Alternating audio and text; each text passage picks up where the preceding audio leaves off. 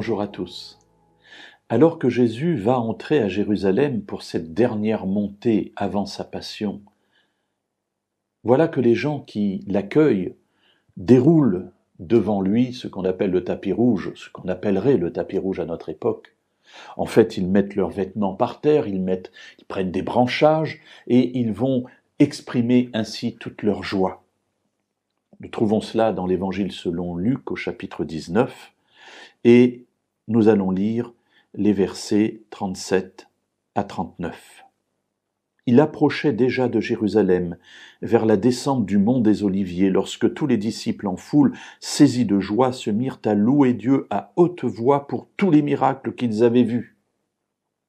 Ils disaient, Béni soit le roi, celui qui vient au nom du Seigneur, paix dans le ciel et gloire dans les lieux très hauts. Quelques pharisiens du milieu de la foule dirent à Jésus, Maître, reprends tes disciples. Il répondit, Je vous le dis, s'ils se taisent, les pierres crieront. Étonnant cette différence d'appréciation de l'événement. Jésus est en train d'entrer, tout le monde est dans la joie parce que ils se souviennent de tous les miracles que Jésus a faits et ils se disent voilà le roi arrive, le Messie est là.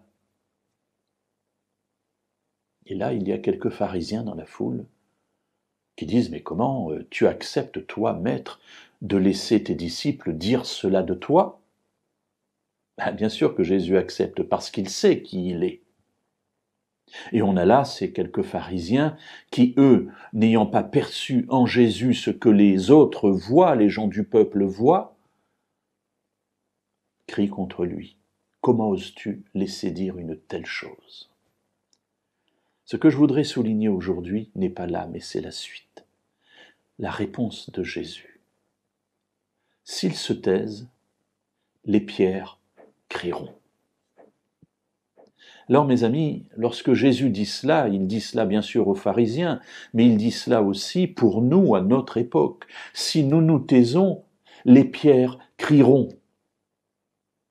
Alors le message que nous avons à partager au monde, cette bonne nouvelle de l'amour de Dieu et du salut en Jésus, c'est cela qu'il nous faut annoncer au monde. C'est cela que disaient les disciples à son époque. Eh bien Jésus nous dit la même chose. Si nous nous taisons, les pierres crieront, car la parole de Dieu sera annoncée au monde, avec ou sans nous. Oh mes amis, combien j'aimerais que cela soit avec chacun de nous.